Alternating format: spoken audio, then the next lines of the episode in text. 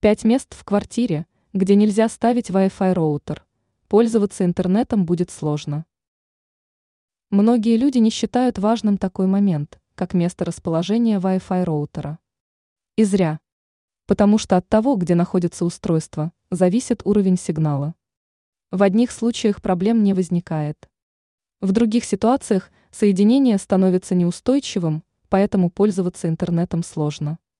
Стоит сразу подчеркнуть, что идеальным местом для роутера является какая-нибудь высокая точка в коридоре, например, шкаф.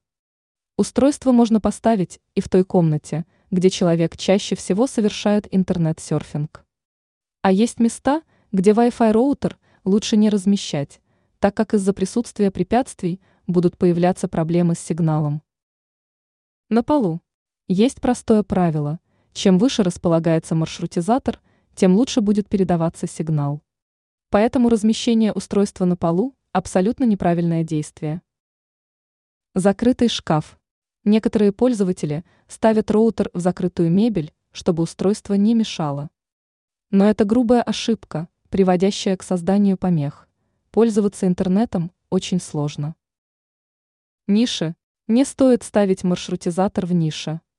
Кроме того, нельзя ставить устройство между несколькими большими предметами мебели, а также между мебелью и стеной.